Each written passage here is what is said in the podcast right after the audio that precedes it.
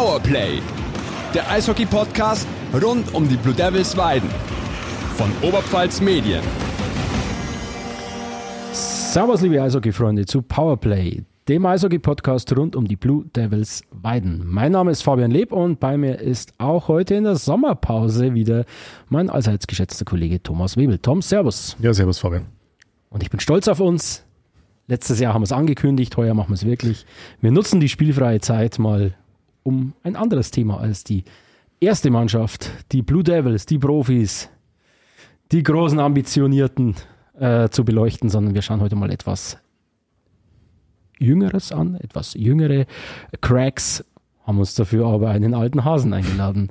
Äh, bei uns ist heute der Jugendleiter des ersten EV Weiden, Jens Maschke. Jens, Servus. Hallo, Servus miteinander. Genau, und wie du schon sagst, wenn der Jugendleiter da ist, dann werden wir heute den Fokus mal auf die Jugendarbeit legen.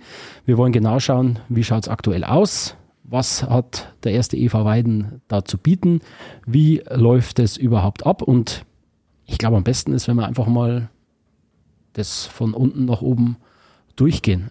Ich fange dann immer gerne mit meinen Kindern an, also äh, meine Große wird jetzt fünf und äh, Wann ist denn so das perfekte Einstiegsalter, wenn man sagt, hey, ich würde mein Kind gerne mal das Eishockey ausprobieren lassen? Wann mhm. fängt man da an? Ja, normalerweise das perfekte Einstiegsalter ist eigentlich umso jünger, umso besser. Muss man ehrlich sagen. Aber vier ist, glaube ich, so ein gutes Alter. Uleck. Vier ist, glaube ich, ein gutes Alter. Fünf ist okay. okay. Sechs ist auch noch okay. Sieben wird schon ein bisschen schwierig und acht ist dann schon fast zu alt. Zu leider, alt? Leider, leider. Es ist in dem Sport. Das erklärt, warum aus mir nichts geworden ist. Er hat mit 15 angefangen. da, da war Hopfen und Malz verloren. Dann. Aber Jens, wann hast denn du selber angefangen? Ich hab, ach Gott, bei mir ist das ein wenig so ein Quereinstieg. Also ich bin ja eher so aus der Fanszene zu dem Eis gekommen. Ich habe dann lang eigentlich äh, ja, so eine Fan-Internetseite mit, mit ein paar Kollegen betrieben und dann irgendwann ist man, ist man über diese Schiene mal zu einem Fanspiel gekommen, hat dabei mitgemacht und dann haben wir ein bisschen hobbymäßig zehn Jahre gespielt und irgendwann dann ist man eben zu diesem ganzen Nachwuchsthema gekommen. Dann war ich halt am Eis mit den Jungs ein wenig unterwegs, habe ein wenig unterstützt bei den Trainern und so wächst man halt so rein und irgendwann einmal dann ist das in die Richtung gegangen, die jetzt dort passiert ist als Jugendleiter mhm. und eher das Organisieren im Umfeld und ja, ist jetzt auch schon, mache jetzt auch schon 12, 13 Jahre, glaube ich, geschätzterweise. Mhm. Okay, und wenn man dann, nehmen wir mal an, ich schicke jetzt ein fünfjähriges Mädel zum mhm. Eishockey, was, was machen die? Die kennen ja nicht, nicht ja. richtig spielen. Ist es dann diese, wer der Buch, dieser Laufschule? Laufschule, ja. ja. Das erste, was wir machen, ist praktisch, wir bieten die Laufschule. Und das heißt, jeder, egal ob der Schlittschuh laufen kann, der oder die natürlich, auch Mädchen, herzlich willkommen, ähm, der bekommt von uns Schlittschuh angezogen, einen Helm, und dann geht der aufs Eis und dann wird der ja, so gemanagt, dass der praktisch halt erstmals aufstehen lernt und dann den ersten Schritt am Eis und so weiter und so fort. Und das Ziel ist halt irgendwann, dass der vorwärts, rückwärts, seitwärts bremsen halt alles kann. Und äh, das dauert dann oft, hat man einige Monate. Bei den Kindern geht es eigentlich relativ schnell, weil die lernen so aber schneller wie jetzt immer Erwachsene in deinem Alter. Und ähm, ja, und das ist halt das Erste, was wir machen, dass wir denen ein Schlittschuhlaufen ganz grob beibringen. Und das ist halt die Laufschule. Und da kann auch jeder kommen. Ähm, findet jetzt nächste Saison dann ich hoffe, das Freieis öffnet auch, dass wir das wirklich so durchziehen können, wie wir es planen. Ich gehe davon aus fest.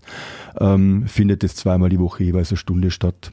Und dann hat man halt viele Helfer am Eis, verschiedenste Gruppen. Das wird ein wenig so spielerisch gemacht. Einen zu Bier ernst, wie man das jetzt sich vorstellt beim Eis, immer so. Sondern die Kinder sollen da ihren Spaß haben und werden dann von den ganzen ja, Leuten, die da am Eis sind, unterstützt. Und wir versuchen halt das spielerisch denen beizubringen. Das ist der erste Schritt. Wie ist das im, im großen Konkurrenzkampf? Ich, ich, ich kriege es jetzt echt gerade selber hautnah mit. Jeder wirbt irgendwie um, mhm. um Nachwuchs. Da kommt, man, kommt der Tennisverein, mhm. da kommen die Fußballer, da kommt Turnen, da kommt Ballett, da kommt Reiten, was weiß ich. Was macht der EV Weiden da, um, ja, um da bei den, nach, beim Nachwuchs zu punkten?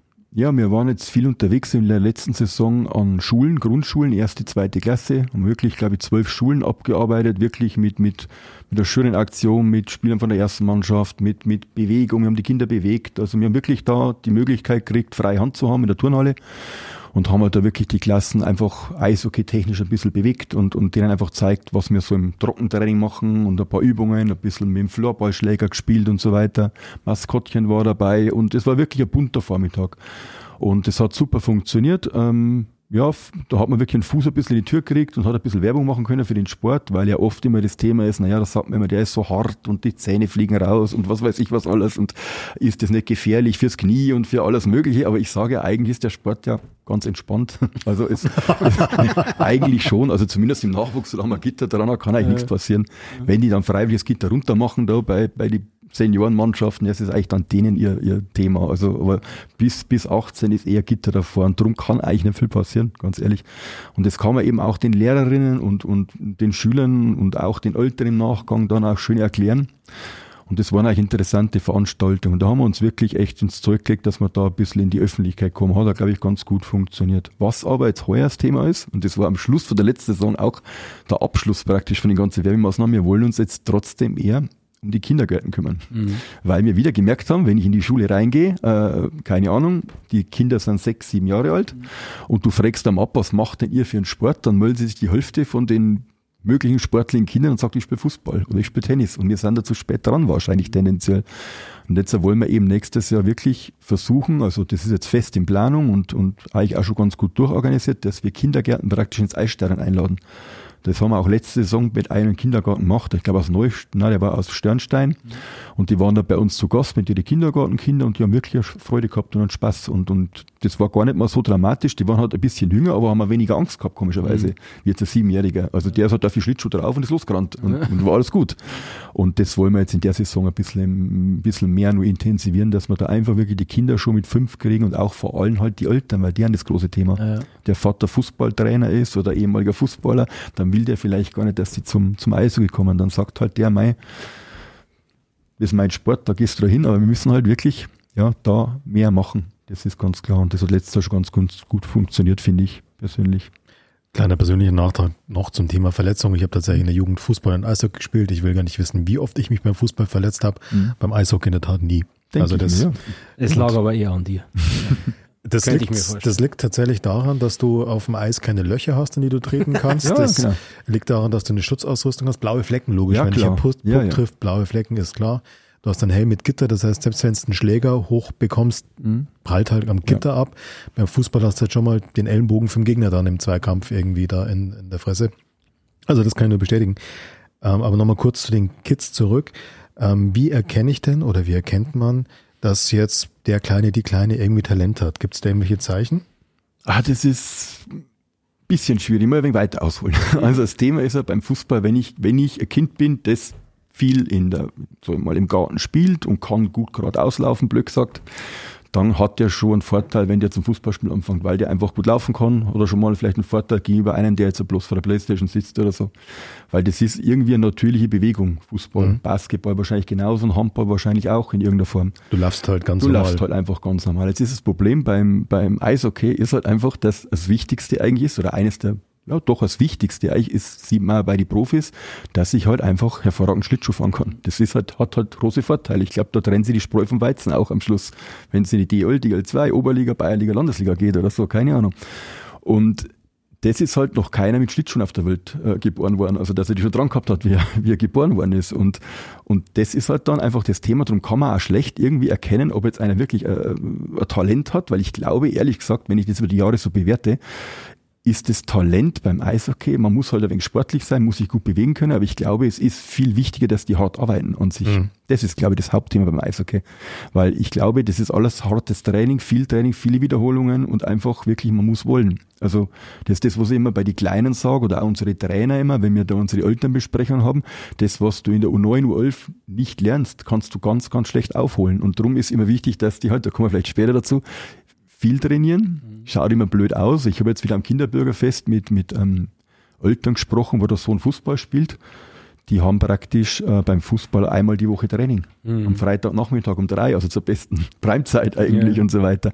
Und wir sagen halt, wir haben die Kleinen, die haben oft dreimal Training schon oder, oder oft viermal sogar und alles. Und aber das Die, ist die Kleinen heißt, in welcher Altersgruppe bist ja, du dann, schon. wenn du sagst dreimal die Woche? sag mal, U11, U9 auf jeden Fall. Dreimal die Woche? Ja, schon, mindestens. Ja, spinnt der Baby. Aber hilft ja nichts. Stell dich drauf ein, Fabi. Mindestens. Stell dich drauf ein. Ja. Mindestens.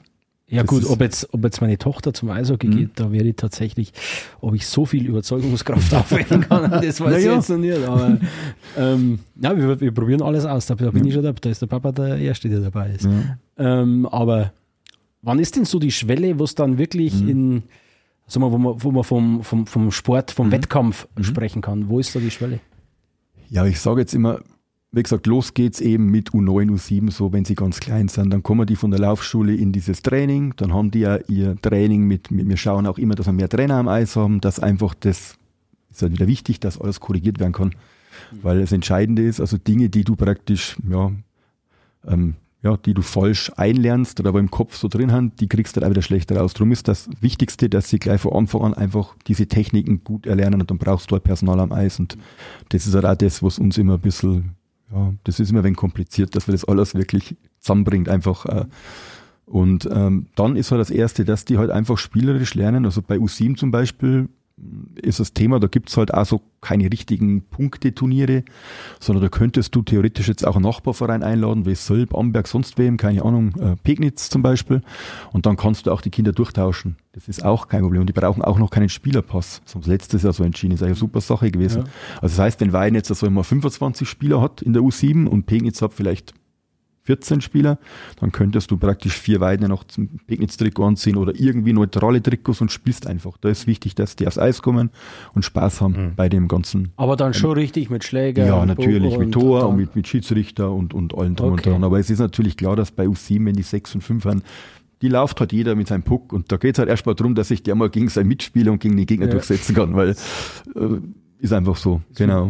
Und das, Wie beim Fußball, alle am Genau, Ball. ja, alle, Alle am Ball. Ja, so ungefähr. Also das sollte, man sollte da nicht so viel eingreifen. Also sagen, sagen die Trainer immer. Also dem wenn ich es am ersten beurteilen, aber es klingt logisch. Und ja, und dann, dann geht's halt weiter eben Richtung U11, da ist noch ähnlich, aber da haben die Spielformen schon ein bisschen anders beim Turnier. Da geht schon mal auf ein größeres Feld oder ein breiteres Feld und am Schluss dann sogar die dritte Halbzeit oder die dritte, das dritte Drittel, nicht die Halbzeit, die ist ja beim Fußball, ähm, die ist dann schon am Großfeld.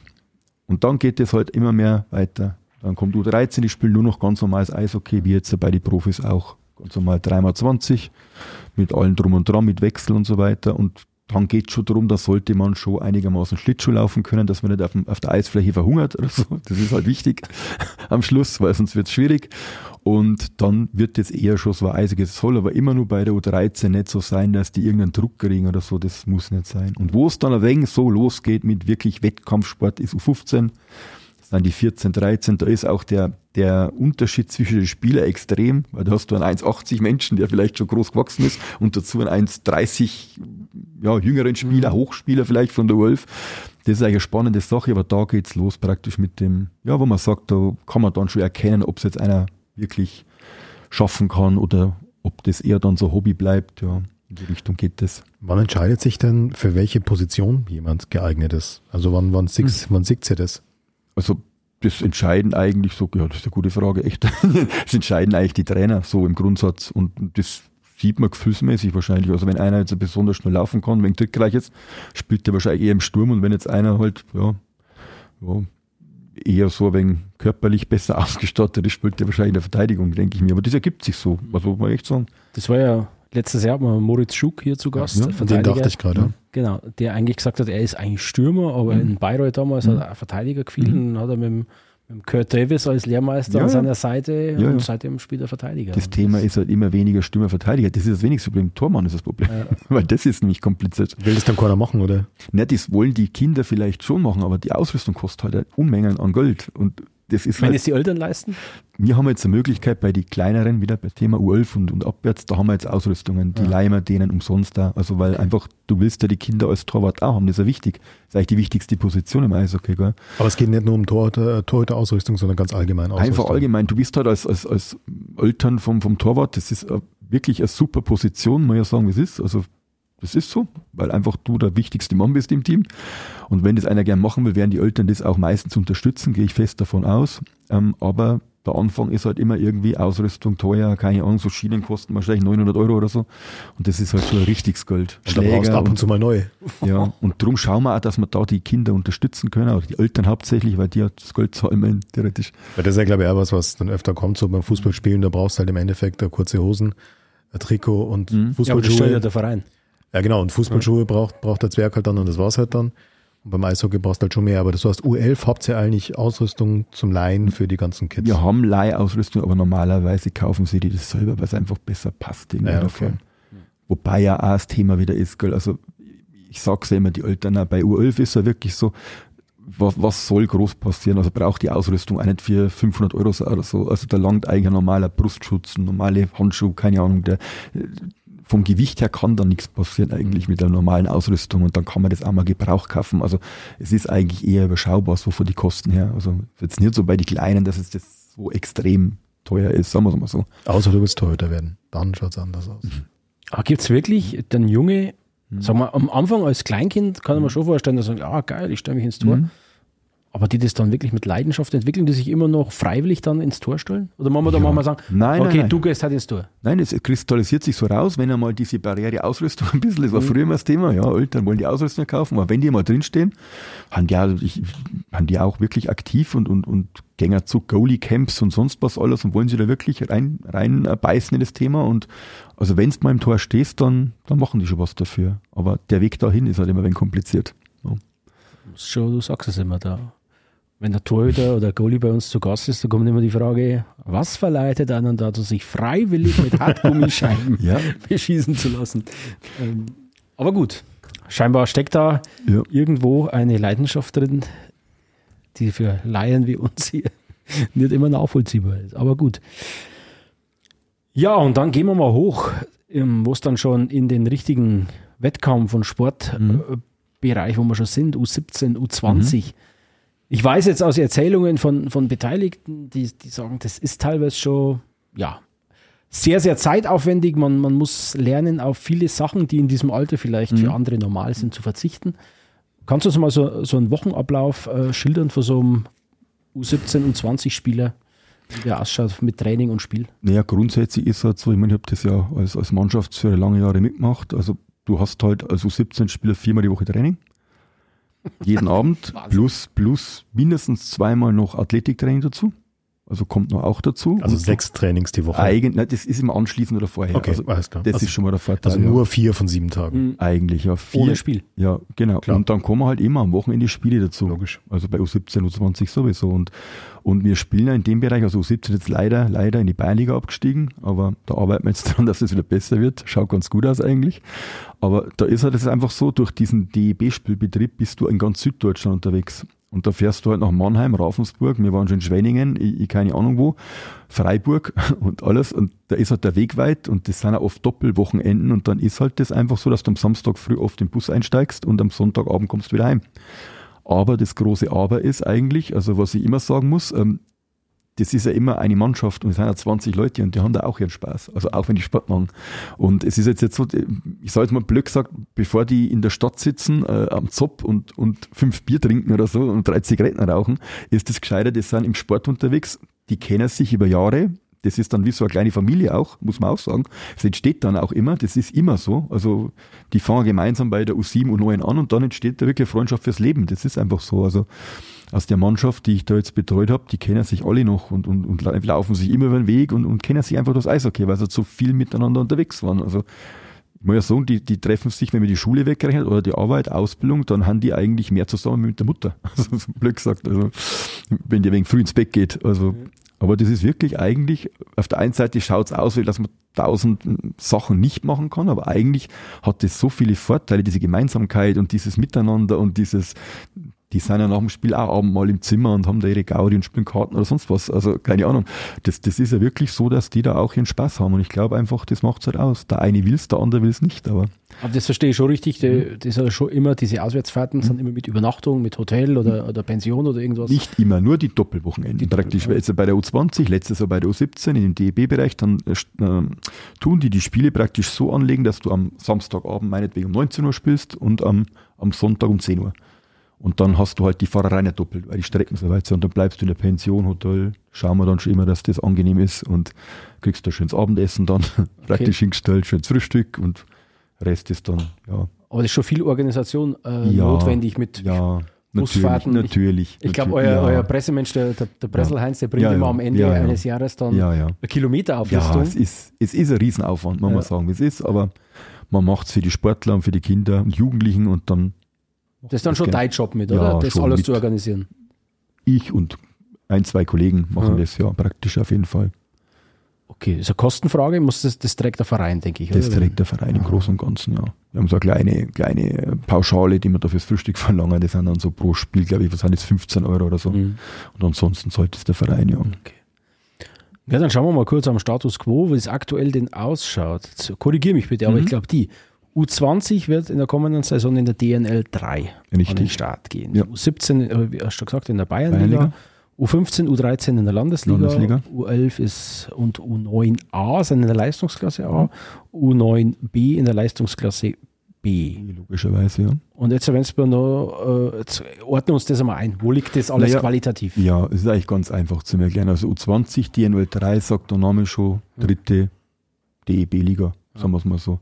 Du hast praktisch die DNL 1, da sind halt Mannschaften dabei wie Düsseldorf, Köln, Regensburg, Berlin, keine Ahnung. Also die ganzen DL-Clubs. die, wo halt so, wie soll ich sagen, genau, Kaufbäuerin, so, nicht unbedingt DL nur, sondern die, wo halt im Nachwuchs wirklich da führend haben, Okay. die, die, wo halt Internate betreiben und wirklich noch mehr Möglichkeiten haben wie wir, muss man auch ehrlich Klar. sein. Also, das ist so. Da wollen wir natürlich irgendwann mal hin, aber der Weg ist weit. Sagen wir es einmal so.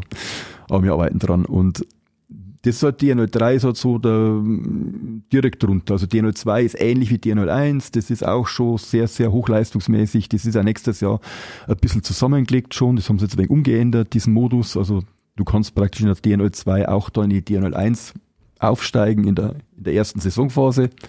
Äh, wenn du die Klasse danach hast, kannst du da mitspielen. Und DNL3 ist eins drunter. Und das ist aber trotzdem schon so, ähm, dass die Jungs da, ja, schon qualitativ hochwertiges Eishockey. Das kannst du mit der Landesliga oder Bayernliga vergleichen, weil jetzt ganz ehrlich sagen, das ist schon wirklich auch ähm, gut strukturierter Spielbetrieb und wirklich äh, ein gutes Eishockey. Das kann man sich ganz gut anschauen, sagen wir es mal so. Und dann U17 Bayernliga, ist klar, es gibt halt zwei Klassen drüber mit jeweils zehn Mannschaften und Bayernliga ist die höchste Klasse in Bayern und du musst dich natürlich da gerade bei der U17 auch strecken. Wir werden jetzt da nicht absteigen und gleich alles zusammenschießen, das glaube ich jetzt nicht unbedingt, aber wir wollen da schon schauen, dass wir da im vorderen Bereich mitspielen und dass wir irgendwann mittelfristig wieder da hochkommen. Wenn es nicht heuer klappt, klappt es halt die nächsten Jahre, wo wir gut arbeiten. Und U15, U13, da ist ja das Thema einfach äh, mit dieser Landesliga.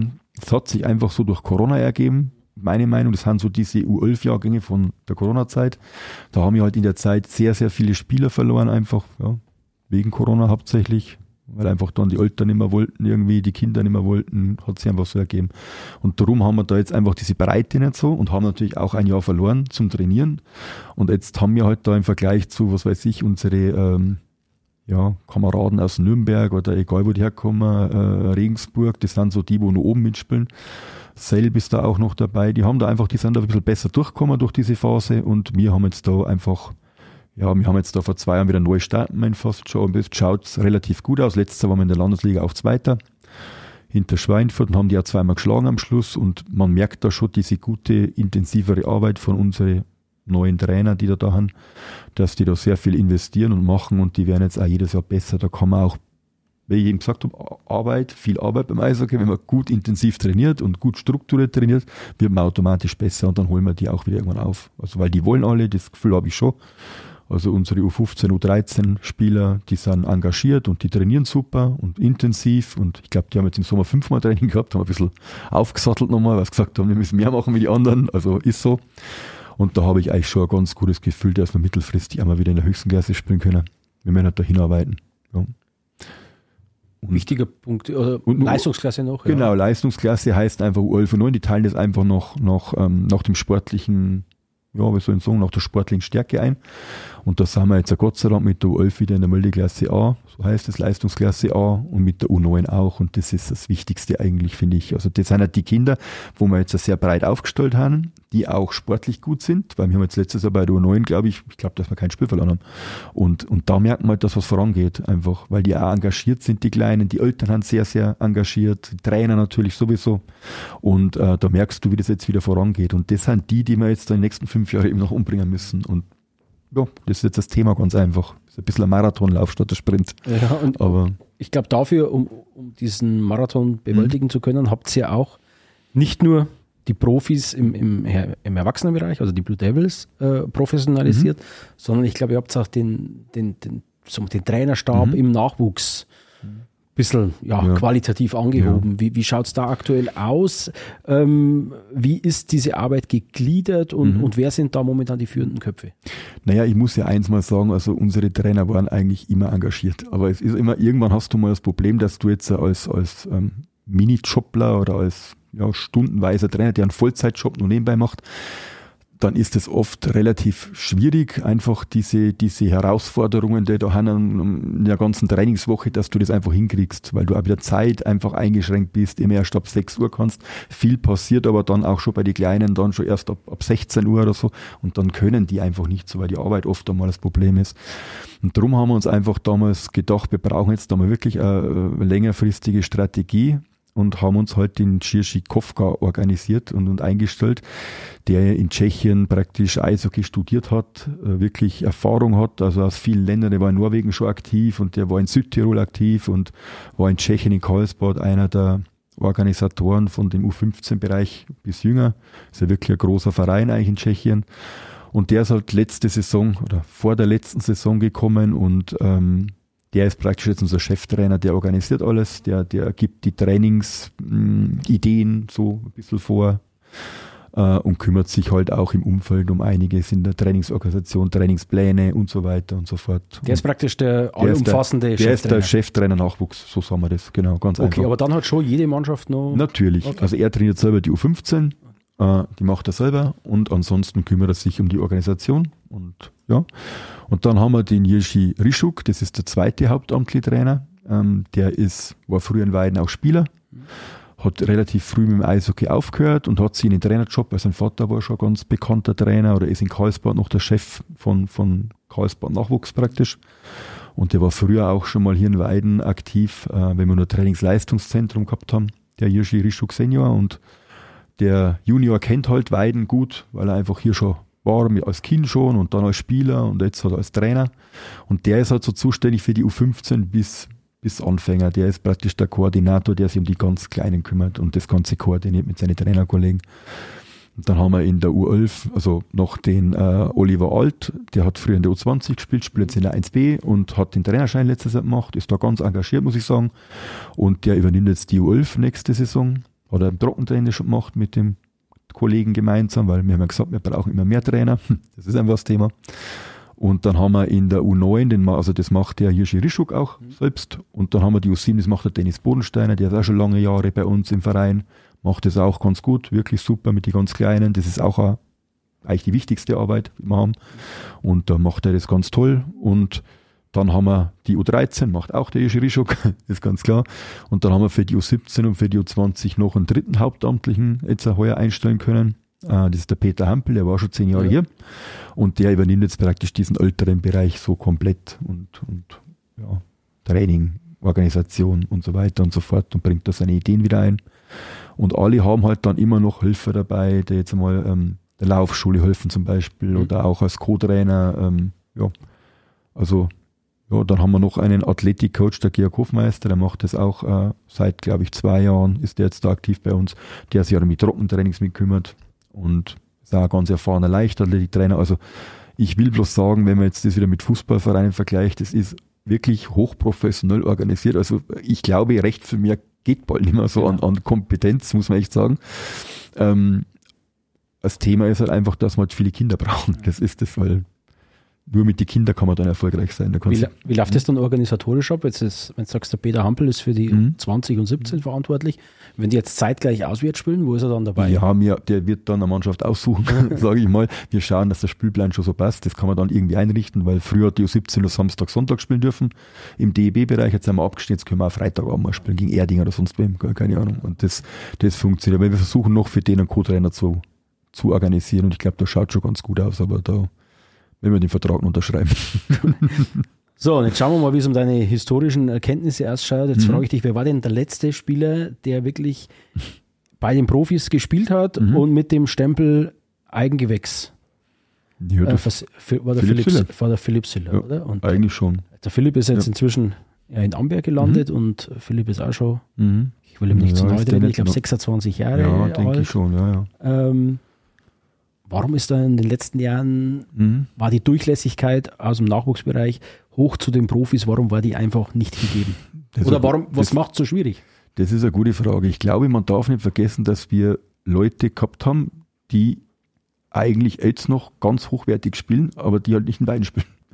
Weil da war dann Weiden vielleicht damals in dem, in dem System, wo wir da in der Oberliga eher so um den letzten Playoff-Platz, Platz 10 gespielt haben, da war einfach das sportliche System bei der ersten Mannschaft nicht so attraktiv, weil das Talent halt da war. Wenn ich jetzt da bloß an den, an den Adrian Klein denke, der jetzt in Straubing spielt, oder der Paul Vinzenz auch wieder, jetzt war er bei der U18 WM einer der besten Spieler in Deutschland und äh, der ist jetzt in Salzburg, äh, bei Red Bull Salzburg und äh, das sind so Spieler, die dann einfach, ja, momentan noch nicht angekommen sind in Weiden dauerhaft oder spielen halt woanders, weil einfach die Gasse da ist.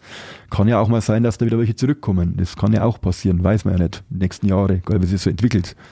Ähm, ja, aber ansonsten ist halt einfach das Thema, ja, kann man gar nicht so genau beschreiben. Die einen haben irgendwie nach oben weggegangen, die anderen nach unten weggegangen, weil einfach dann, ja, das nicht so ganz hundertprozentig funktioniert, der Übergang. Aber ist es nicht so, dass der Sprung von der U20 zu einem hochambitionierten Oberligisten Mhm. Ja, klar. zu groß ist? Er ist wahrscheinlich schon sehr groß, aber es heißt nicht, dass ein Talent dabei sein könnte, das das schafft, finde ich jetzt auch wieder, ganz ehrlich. Also ich meine, ähm, ja, Ambition hinher, wenn ich ein ganz großes Talent bin, kann ich auch wahrscheinlich vor Ort mich so ausbilden, dass ich wirklich dann da mitspielen kann. Und Ja. Bist es dann du, der sich äh, mit, oder sind es dann die Trainer, was Mhm. weiß ich, dass sich der, der, die, die, die hauptamtlichen Trainer im Nachwuchsbereich mit dem Sebastian Buchwieser und Mhm. mit dem Jürgen Rumrich zusammensetzen und sagen, hey, den mal Also testen im Training, den grundsätzlich könnte man mal mitnehmen. Auf jeden Fall. Also das ist ja eh bei uns so, dass das relativ, dass wir immer in Kontakt haben eigentlich. Also nicht jetzt jeden Tag, aber man trifft sich halt regelmäßig im Stadion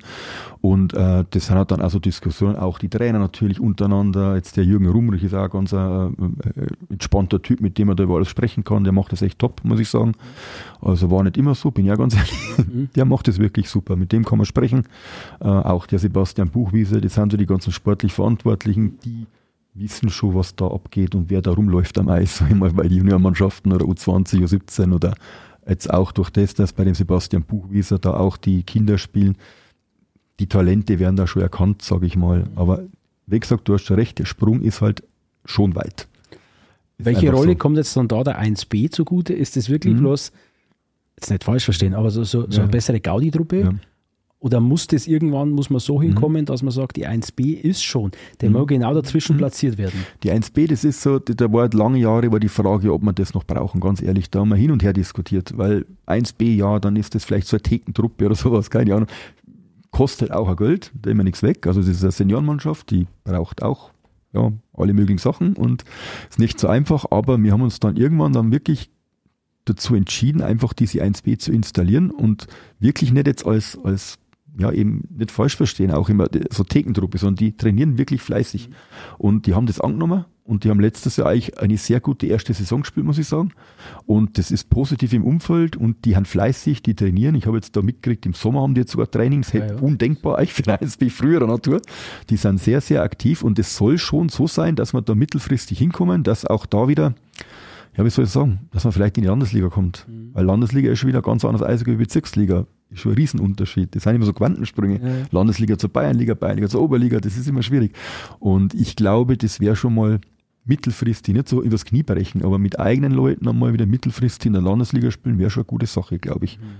Könnte man vielleicht hinbringen, Ich habe ja da in, wenn alles gut geht. ich glaube, mit wem haben wir da mal geredet, als wir das, das Doppeltreffen hier mit den sportlichen Leitern Amberg, Spanger und Mhm. äh, äh, Rumrich Weiden hatten.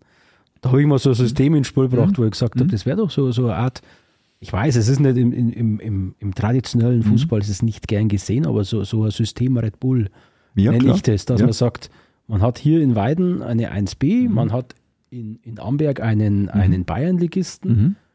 vielleicht irgendwann Ja. mal einen Oberligisten und man weiß. hat in Weiden vielleicht Oberliga oder DL2. DL2, ja. Dass man da top. so, eine- so, Ja. so, so eine Durchlässigkeit herstellen könnte. Das ist, das bei euch eine das, Überlegung? Ja, garantiert. Hm. Man muss halt einfach immer Jahr für Jahr schauen, wie die Situation ist. Wir haben zum Beispiel jetzt bei der U20 jetzt, also wird so kommen, haben wir jetzt auch noch nichts final unterschrieben, aber da wird es wahrscheinlich so sein, dass wir da eben mit Regensburg vielleicht eine Kooperation machen, weil das jetzt möglich ist. Mhm. Also du hast praktisch die jüngeren Jahrgänge von der U20, von denen, die da auch wollen und, und können. Und die kriegen dann, das sind vielleicht Spieler, die da vielleicht nicht die großen Eiszeiten kriegen erstmal, weil sie so jung haben und weil er die gut aufgestellt haben. Und dann können die bei uns in der U20 mitspielen.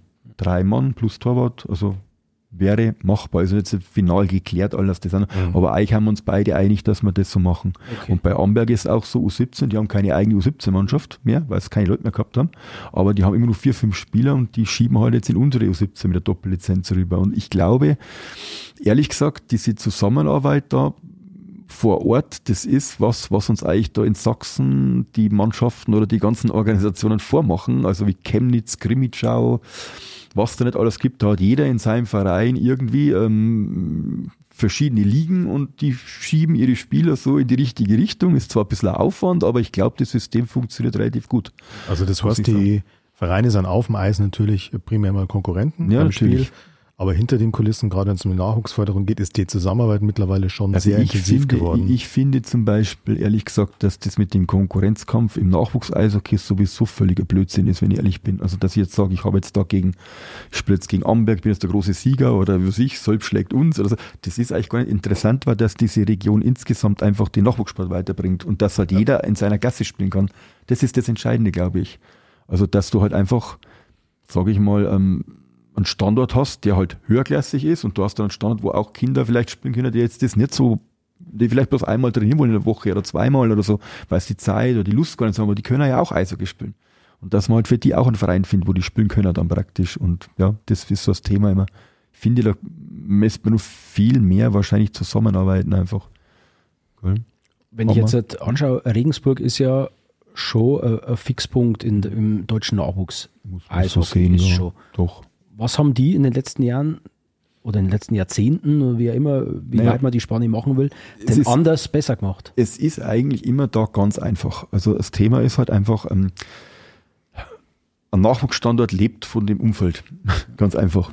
Wenn ich in Regensburg zwei komplette Eisflächen habe, die trainieren jetzt seit 21. Juni, glaube ich, haben die wieder am Eis. Trainieren schon wieder zweimal die Woche, praktisch. Ähm, zwei Eisflächen, gute Trainingsbedingungen, ähm, Internat, ja. Kannst du natürlich Leute, wenn du ein Internat hast, ein tolles Internat auch dort, kannst du aus ganz Deutschland darüber hinaus Leute holen, weil die kommen dann schon, wenn die sehen, dass Qualität passt. Und das ist halt das, wo man hinkommen müsste. Gibt es halt einige Vereine, die das anbieten, ist ein Riesenaufwand, muss man auch sagen, muss man echt trotzdem einen Hut ziehen, wie sie es so hinkriegen. Ähm, aber das ist eigentlich immer ein Thema von den älteren Mannschaften. Gell? Bei den Kleinen hat man eigentlich alles selber in der Hand, da brauche ich kein Internat. Also das ist das Thema. Und da, da waren wir eigentlich auch immer auf ein Level ungefähr die letzten Jahre. Also vor Corona auf jeden Fall. Da okay. ist nicht viel Unterschied. Es geht dann erst Richtung U20, U17, da schaffen die das halt, einfach dieses Umfeld nur zu schaffen, das dann nochmal nochmal das einfach besser macht, so immer für die Sportler. Und wenn du, wenn du jetzt sagst, trainermäßig mhm. seid ihr qualitativ schon fast am Limit, mhm. Ist infrastrukturell irgendwas geplant, wo ihr sagt, da haben wir noch Nachbesserungsbedarf, da also, müssen wir vielleicht mh. was machen? Wir hätten Luft immer noch, wenn's, wenn ich jetzt eine Traumvorstellung hätte, wäre es toll, wenn wir die kleine Eisfläche größer machen könnten, dass man da spielen kann. Wird nicht passieren, ist ja nicht möglich, glaube ich. Haben wir schon hundertmal durchdiskutiert, weil einfach die, die Breite, die Höhe, die passt da nicht rein. Ähm, das ist einfach so. Und was natürlich das größte Thema ist, ist, wir brauchen mehr Kabinen. Weil das macht das, das ist einfach das Thema. Wenn ich jetzt sage, ich will einen guten Spieler und, und der kommt für die U17, U15, keine Ahnung, und dann sagt der vielleicht, ich komme davon, was weiß ich woher, Regensburg, Bayreuth, egal wo, Nürnberg, Eger, keine Ahnung, wo der herkommt, dann will der einfach da eine Kabine. Also dann will er sein Zeug da lassen, dann will er da rausgehen, ohne das beschwerliche Gepäck, was er dabei hat, fünf Schläge in der Hand. Äh, und das ist in Weiden momentan wirklich die größte wahrscheinlich eine von den größten Baustellen. Also wenn wir jetzt auch noch 1B dazu haben, noch mehr Mannschaften und einfach diese ganzen Spiele unterzubringen, das ist immer Kunst, weil man denkt jedes Jahr wieder, wie es eigentlich so geht, das Verschaffen mit den wenigen Eiszeiten. Und äh, die Kabinen haben das Hauptproblem. Aber gibt es da irgendwelche konkreten Planungen? Weil mein Eis, also Eisfläche, das ist gesagt, mhm. ist limitiert. Das, das ist, limitiert, das ist schwierig. Total, ja, ja. Aber Kabinen klingt so, als auch wäre limitiert. es machbar. Nein, ist auch relativ limitiert. Man müsste da wahrscheinlich eine Baumaßnahme machen, die ja. wirklich groß ist und da muss man erst mal schauen. Das ist halt immer das Thema. Könnten wir ja was in Holzbauweise mal überlegen. Das wäre der Hammer. Wäre schön, würde mich freuen. Wegen mir ist auch aus Beton, aber ist eine Kabine da oder, oder, oder auch ein Hilfskonstrukt, was weiß ich, mit Container, ist egal, aber Hauptsache die haben Kabinen. Weil das, wenn ich zum Beispiel jetzt überlege, ähm, wenn wir jetzt im Spielbetrieb haben, wir haben teilweise drei Spiele hintereinander, ja. 10 Uhr, 15 Uhr, 20 Uhr. Jetzt haben wir aber letztes Jahr kein Freies gehabt, dann ging es einfacher, weil dann hast du einfach eine Fläche weniger, wo man Kabinen braucht. Aber wenn jetzt auch das Freies noch betrieben wird und wir drei Spiele haben, dann weiß ich schon gar nicht mehr, wohin die, die Leute stecken sollen, wenn Spiele sind. Also weil jeder, die, die kommen ja eineinhalb Stunden vorm Spiel, teilweise zwei Stunden vorm Spiel und wollen die Kabine schon beziehen und das ist schon ein Thema. Also das ist komplex, sagen wir es mal so. Logistische Aber- Herausforderungen. Aber da, dass da was geschehen muss, wenn man das Nachwuchs-Eishockey verbessern will, wenn man die Durchlässigkeit zu den Profis erhöhen will, das man doch, äh, das man doch im Verein jeder sehen. Aber es ist halt Es ist halt wahrscheinlich eine Geldfrage, ganz Ja, einfach. ja. Und das ist halt eine Frage von den Betreibern und, und die werden jetzt momentan auch nicht unbedingt äh, in Gold schwimmen. Das ist halt auch so. Und da muss man halt einfach die nächsten Jahre schauen, dass man da mal hinkommt und dann mal ein paar Ideen entwickelt, was man da machen kann. Weil das ist echt immer in allen Standorten, das kann noch so alt sein, wenn du Kabinen hast, bist du schon der Chef. Tschechien bauen die Eisstadien, die bauen die nicht für die Zuschauer, sondern für die Sportler. Mit Weiden Eisstein ist gebaut für den Zuschauer, finde ich, und nicht für den Sportler, Ja, weil da haben wir zu wenig Kabinen. Die haben ein Eisstein gebaut mit fast 3000 Zuschauern, wunderbar wie ein Raumschiff, also wie eine Oper, und, und unten drunter hast du am Anfang vier Kabinen gehabt. Also das ist für mich, das ist eher für die große, fürs große Theater, aber nicht für die Arbeit, wenn man da unter Woche macht, finde ich. Also Ich war jetzt zwar auch schon da oft aber unten, habe sogar schon in, in Kabinen einmal ein Interview geführt, aber wie viel sind es denn jetzt letztendlich? Momentan haben wir eins, zwei, drei, vier. Ich glaube, das war's dann schon. Vier Kabinen. Vier Kabinen und einen Container, den man da eigentlich nicht für eine Kabine nutzen kann, weil der gar nicht so, der ist für die Ausrüstung so grundsätzlich. also das Lagerfläche einfach. ja. Da kannst du das Zeug reinhängen, wenn du jetzt älterer Spieler bist. Aber ansonsten ist das ein ganz, ganz, also finde ich fast neben den Trainern das wichtigste Thema. Also wenn ich eine U20 habe, dann braucht die in meinen Augen eigentlich eine feste Kabine. Eigentlich schon eine U17 hat in, mit allen Mannschaften, wo wir spielen, ich glaube nicht, dass eine Mannschaft keine feste Kabine hat. Aber wir haben halt da irgendwie, jetzt haben wir einen Container, da können die das reinhängen, ist auch wieder ein Quantensprung, ist super, aber ist immer nur, nur ein Container. Ist also, ist toll, dass das unterstützt wird. Also feste Kabinen heißt für. Feste Kabine heißt, der geht Jeder da rein. lässt Zeug drin. Genau, Jeder hat seinen genau, festen Platz. Genau, genau. Wie die erste Mannschaft. Okay. Und Ich finde auch ein 1B braucht eine feste Kabine, wenn sie ein Senior haben. Das sind also Dinge, aber das haben wir momentan noch nicht ganz. Wir arbeiten dran, aber das ist eines, eines der Themen, die uns eigentlich schon jahrelang, schon vor Corona immer beschäftigen. Das ist wirklich ein Thema. Dann schauen wir mal, vielleicht wird unser Podcast, unser Ja, kleiner, aber feiner Podcast, der hier auch auf, auf der Betzen, Ja. auf der Betzen Müll gehört. Ja, Äh, ich glaube, die, die wissen schon, was es geht. Das ist, glaube ich, nicht das Problem. Die brauchen wir da nicht überzeugen. Ja, die wissen okay. das schon. also- aber das Thema ist einfach, dass man da einfach Ideen entwickelt, wie man das verbessern kann, sagen wir es mal so. Wir waren ja, glaube ich, Franz Sodermeier, als er hier zu Gast war, hat ja schon mal gesagt, dass ein neues Stadion jetzt nicht völlig utopisch erscheint, zwar jetzt nicht nächstes Jahr oder nicht heuer oder nächstes Jahr, aber dass sowas immerhin schon diskutiert wird und dann könnte man ja sowas machen. Und das wäre. Ich denke, da, da werden dann diese, diese infrastrukturellen Anforderungen auch im Nachwuchs, denke ich, eine größere Rolle spielen, wenn es irgendwann mal in Richtung Neu, Umbau oder wie auch immer. Da ist halt wieder das Thema, Neu- oder Umbau. das ist halt auch wieder ganz einfach. Ich sage aus meiner Sicht, also ganz ehrlich, ich, ich muss das Geld nicht investieren, ich bin hier nur was Abteilungsleiter, aber ich sage, ich glaube, könntest in Weiden locker zwei Stadien bespielen, ohne Probleme. Du, du, ein Thema ist zum Beispiel, jetzt, äh, wir haben so viele Mädchen, überall. Wenn ich mir sage, ja, kann nicht ein Mädchen auch mitspielen? Ja, viele Mädchen spielen mit. Und wenn diese Mädchen älter werden, dann gibt es auch mehr Frauenmannschaften. Jetzt haben wir neun Bundesligamannschaften. Jetzt brauchen wir Amsterdam mit der Damenbundesliga, was ich mitgekriegt habe. Das wird sich ändern. Also die, die, die Mädchen werden auch älter und die wollen auch mal dann ihren Sport weiter betreiben. Nicht nur mit 17 aufhören und dann irgendwie sagen, na ja, ich spiele vielleicht Hobbymannschaft noch, sondern die wollen ja auch ein bisschen Eishockey spielen. Und ich glaube, dass da wirklich die nächsten Jahre dann noch viel mehr Mannschaften gibt. Und die brauchen ja auch einen Platz. Also das ist ja nicht immer, wir sind jetzt am Limit, aber es kommt ja noch viel dazu. Jetzt wenn der ganze Boom im Eishockey, wir haben ja so viele Kinder, da kann es ja aber sein, dass du in zwei, drei Mannschaften eine zweite Mannschaft hast, weil du vielleicht 30, 35 Kinder, das ist ja das Ziel. Wir können auf der einen Seite die Kinder bewerben und dann haben wir keine Möglichkeit, dass die spielen oder es bleiben bloß zwölf übrig. Das ist ja Unsinn. Also drum musst du ja schauen, dass du eben Eisflächen hast. Das ist ja vom DEB das Thema, mehr Eisflächen für Deutschland. Und ich glaube, dass das schon ein Thema ist. Hobbymannschaften, Eisstock, Eiskunstlauf. Es ist ja immer alles eng. Muss man ja auch mit reinbringen. Und ich glaube auch, also, dass das gut geht, bin ich mir sicher, öffentlicher Eislauf.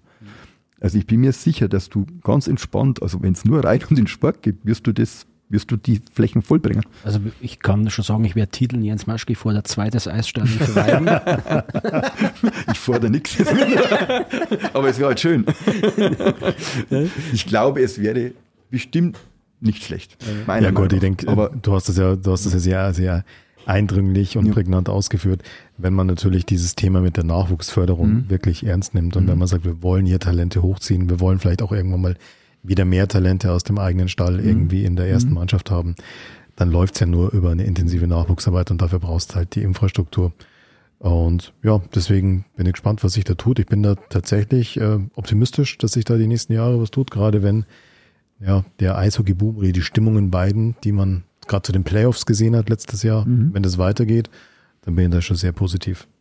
Lass sie mal eine ähnlich gute Rolle spielen. Jetzt haben wir ja, um den Bogen dann wieder zum, zum eigentlichen Thema dieses Podcasts zu bekommen, jetzt sind ja die Bayreuth Tigers in der Oberliga zu Gast.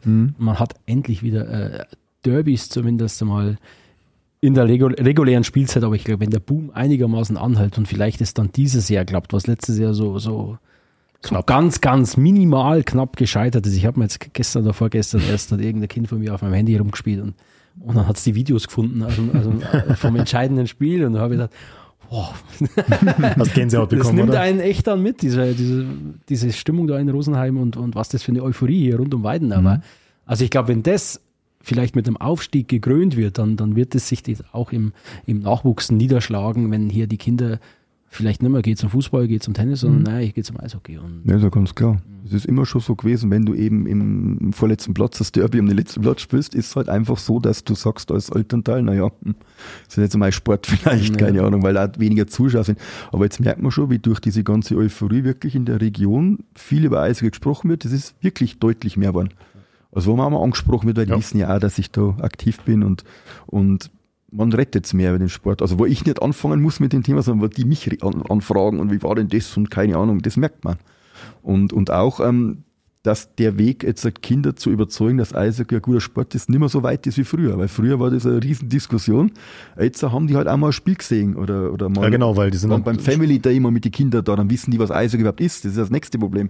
Beim Eishockey musst du ja immer bei Adam und Eva anfangen, weil ja irgendwie, ja, was ist denn Eishockey? Keine Ahnung. Ja, dann kommen die her, ja, die schlagen sich immer und die Zähne an weg und das ist so das, was, was, was die Leute so ähm, mit dem Sport verbinden, aber das ist viel, viel interessanter eigentlich. Und Gut, aber ich denke, wenn du halt mehr Leute jetzt ins Stadion reinbekommst in der regulären Saison und zu den Playoffs, dann sind ja automatisch Eltern dabei, sind automatisch Ja, auch Kinder dabei. Das äh, Ja, hat ja. ja, das sind ja alles Multiplikatoren. Das wird immer mehr werden dann. Und da bin ich mal gespannt, wann du aufschlägst im Kindergarten meiner Tochter. Wo und, ist die? Äh, in, in Neunkirchen. Okay, Ähm, dann und fahren wir schauen, da zuerst. schauen wir mal, wann es hochkommt. Ja. Äh, Die kommt dann nach Hause und sagt, Papa, ich will Torhüterin Ja, werden. genau, ich, sag's dir um dann. Gott, um Gottes Willen. äh, naja, werden wir mal schauen, wie sich das alles Ja, äh, Wir arbeiten entwickelt. dran. Aber es ist auf jeden Fall ein, ein, eine Aufwärtsentwicklung erkennbar, eine Professionalisierung auch im Nachwuchsbereich und werden wir schauen, wann hier der nächste Spieler made bei eigenem Nachwuchs dann im Trikot der Blue Devils Mal drei, vier, fünf Jahre ab, dann wird das schon. Vielleicht geht es ja manchmal Bin ein bisschen Dinge. schneller. Okay, super. Einmal frei. Die Sommerfolge ist im Kasten Mhm. mit Jens Maschke. Jens, danke. Vielen Dank für deine ausführlichen ähm, Schilderungen hier über den Zustand des Nachwuchs beim ersten EV Weiden. Und ich kann sagen, wir machen weiter. Ja, ich denke, so lange ist es gar nicht mehr hin, Na, bis wir bis wir wieder den regulären Betrieb hier aufnehmen. Noch nicht im Playoff-Modus, wieder wöchentlich, aber zumindest äh, das Pensum werden wir ein wenig erhöhen. Und ich denke, wir haben mit Jürgen Rumrich dann, dem sportlichen Leiter, so einiges zu besprechen, was sich denn da im Kader über den Sommer getan hat. Und Der ist ja Stammgast bei uns. genau, also er führt ja immer noch und jetzt, wenn er dann demnächst wieder kommt, bauen Das ist dann der vierte, oder? Der vierte Besuch.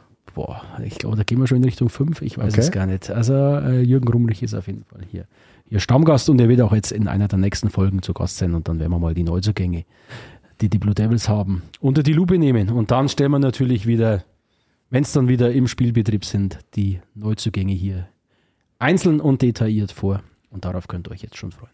Vielen Dank fürs Zuhören. Wir melden uns zurück aus der Sommerpause. Bis demnächst. Ciao, ciao. Servus. Powerplay, der Eishockey-Podcast rund um die Blue Devils Weiden von Oberpfalz Medien.